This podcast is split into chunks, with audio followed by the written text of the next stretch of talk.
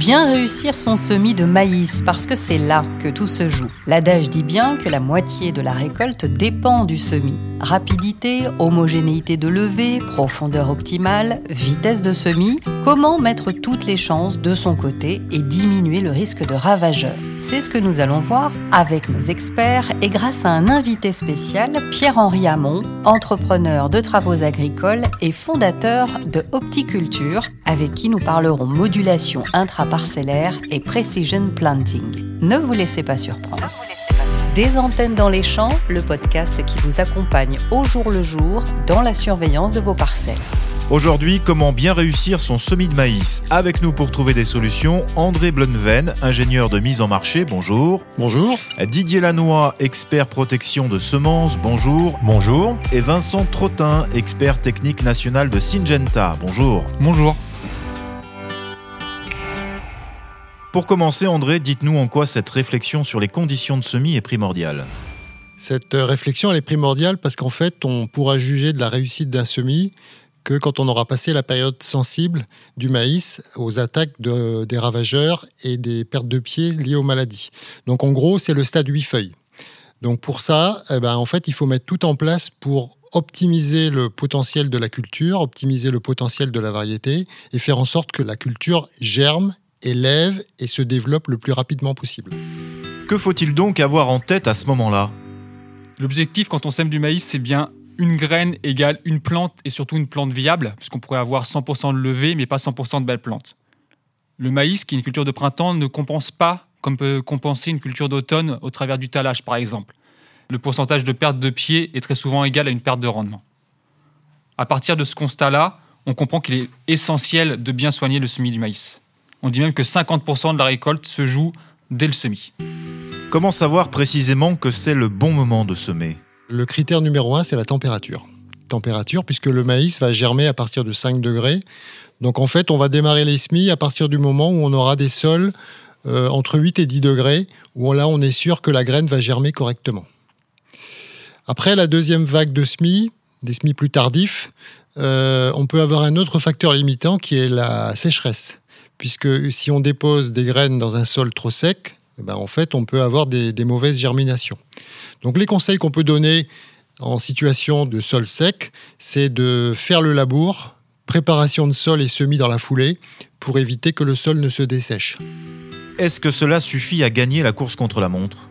Eh bien non, il y a d'une part le choix variétal. En général, l'agriculteur va prendre une, variété avec un indice de précocité adapté à sa région. Donc l'indice de précocité, je ne vais pas rentrer dans les détails, mais euh, c'est globalement la somme de température que le maïs a besoin pour aller du semis à la récolte.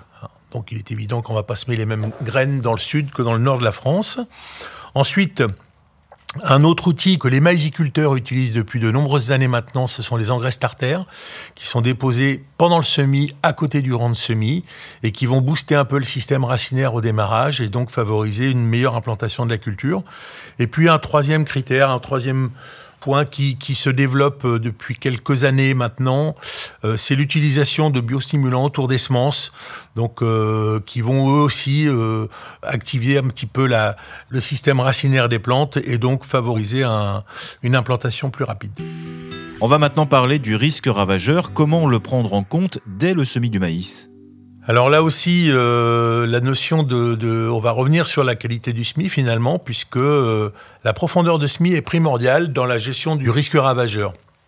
Un SMI trop profond, c'est s'exposer à des dégâts de topin euh, plus importants. Hein. ça a été largement démontré depuis quelques années. Donc au-delà de 3-4 cm, les attaques de topin sont plus violentes. Si on sème trop, trop en surface, on s'expose à des dégâts de corbeau.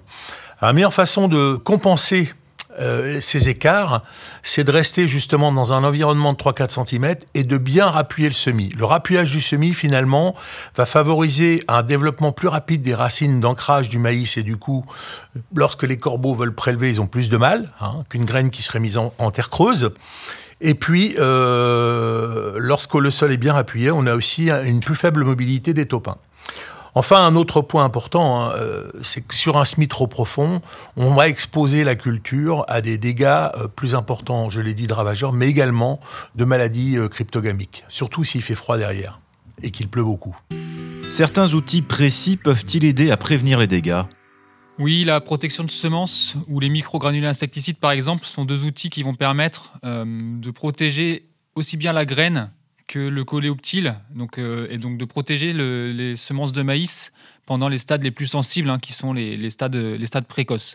Ce qui est important, c'est d'avoir un bon positionnement, mais également une bonne dose. Et pour aider au réglage de la dose, Syngenta va mettre à disposition en 2021 sur son site internet un outil qui va permettre d'avoir la bonne dose en fonction du produit utilisé. Après la rapidité, l'homogénéité, vous en avez parlé, c'est véritablement une des premières clés de réussite. Oui, car un décalage entre les graines va augmenter le risque maladie, le risque ravageur et surtout étaler cette période de risque. On va avoir une concurrence plus importante par rapport aux adventices, par exemple. Donc une culture qui démarre mal ou qui euh, prend du temps à s'installer, on va avoir des répercussions jusqu'à la fin. Il y a l'homme bien sûr, mais il y a aussi l'importance du matériel. On y vient. Pouvez-vous nous dire quels sont les points de vigilance sur cette question? Ouais, moi j'aime bien le couple homme-matériel parce qu'en fait c'est l'homme qui va vérifier que le matériel est en bon état et bien réglé. Donc ce qui est important dans la, dans la qualité de semis, c'est de vérifier l'usure du matériel. Parce que euh, les semoirs, euh, ben, au fil du temps, ils s'usent et il faut vérifier et changer les pièces d'usure. Si on ne le fait pas, la qualité de semis se dégrade. Donc ça, c'est un premier point. Et après, le deuxième point, ce sont les réglages. Et les réglages, euh, certes, il faut le faire en début de campagne, avant de commencer les semis, mais il faut surtout aussi penser à les faire régulièrement dans la saison, parce que euh, au fil du temps, le semoir peut euh, se dérégler ou modifier ses réglages. Donc c'est ça qui va permettre de bien positionner la graine et d'avoir une bonne qualité de semis. La vitesse de semis est-elle un critère important à prendre en compte?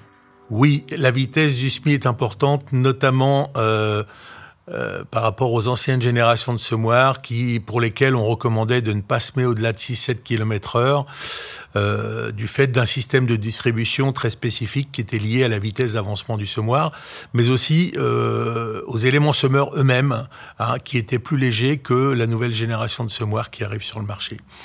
Donc aujourd'hui, on a, euh, avec cette nouvelle génération de semoirs qui arrive, des, des éléments semeurs plus, plus lourds mais également des systèmes de distribution électronique euh, qui permettent de, garantir une régularité de semis irréprochable, même à des euh, vitesses beaucoup plus élevées, puisqu'on parle de 10 à 12 km/h aujourd'hui avec cette nouvelle génération de semoirs. La Minute Expert avec Pierre-Henri Hamon, directeur général des entreprises de travaux agricoles Hamon. Êtes-vous d'accord pour dire que la réussite du semis repose sur 50% machine et 50% homme Alors effectivement, je pense que ces deux éléments sont importants. Mais à mon avis, l'œil de l'homme est encore plus important, euh, parce que peu importe la machine utilisée, c'est lui qui va faire la différence.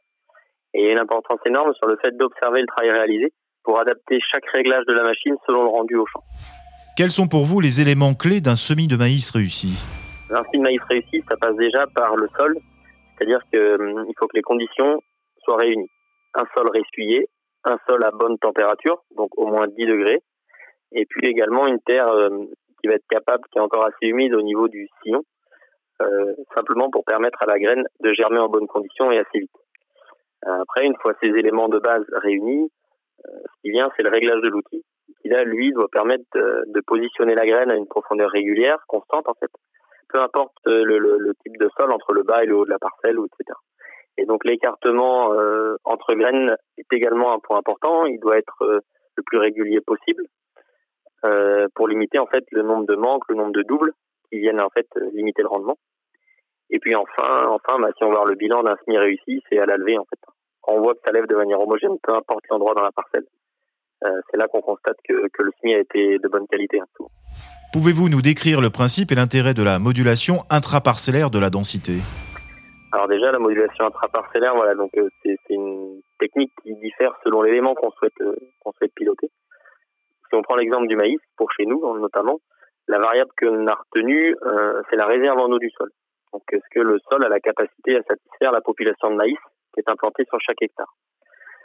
Donc, euh, très concrètement, on réalise des cartes de sol avec la société Opticulture, la solution SolSem qu'on utilise. Et une fois cartes de réserve en eau réalisées, on va pouvoir définir des cartes de préconisation. Donc, c'est des cartes qu'on réalise avec notre client connaît très bien ses parcelles, et son fournisseur de semences, qui connaît bien les, les variétés, euh, et puis toutes les composantes, les composés de, de la plante. Et donc, euh, grâce à ça, on va pouvoir adapter les cartes de préconisation sur chaque zone de la parcelle en fonction de, l'objectif de notre client agriculteur. Et ces cartes de préconisation sont ensuite envoyées directement dans le boîtier du semoir en cabine. Ils vont venir euh, ensuite piloter le semoir pour gagner soit sur la quantité de semences utilisées et ou en plus euh, le gain de rendement qui n'est pas négligeable euh, une fois cette technique mise en place. Qu'est-ce que le précision planting et en quoi est-ce l'avenir? Alors euh, le precision planting, c'est la technologie precision planting, c'est une technologie qui va permettre d'améliorer justement les capacités du semoir à travailler de manière euh, homogène et idéale selon les conditions du sol. L'idée en fait c'est que cette technologie ajoute des capteurs à différents endroits sur le semoir, ajoute également des vérins hydrauliques double effet sur chaque élément pour contrôler la pression au sol, soit poussée, soit soulagée. Et donc aujourd'hui, hein, très concrètement, c'est un semoir qui va être capable de répéter en tout point dans la parcelle les réglages qu'on aura préprogrammés. L'idée, en fait, c'est d'assurer la qualité de semis maximale et surtout uniforme, peu importe le type de sol. Et ben, nous, en fait, ça fait sept ans qu'on travaille avec cet outil et on remarque systématiquement un gain de rendement moyen sur une saison. Hein, on est à 3-5 quintaux par hectare de gagné, simplement en changeant de semoir, même condition, même semence, même tout, tout pareil. Euh, et en, en, maïs en silage, on, est, on va de 700 kg de matière sèche à l'hectare en plus à une tonne de. Voilà. Donc c'est quand même pas négligeable et là, rien que pour ça, je pense que c'est quand même une technologie d'avenir. Vous venez d'écouter un podcast proposé par Syngenta. Pour que ces connaissances soient utiles à tous, n'hésitez pas à le partager sur les réseaux sociaux, à laisser des commentaires et à liker cet épisode. Et surtout, n'oubliez pas, ne vous laissez pas surprendre.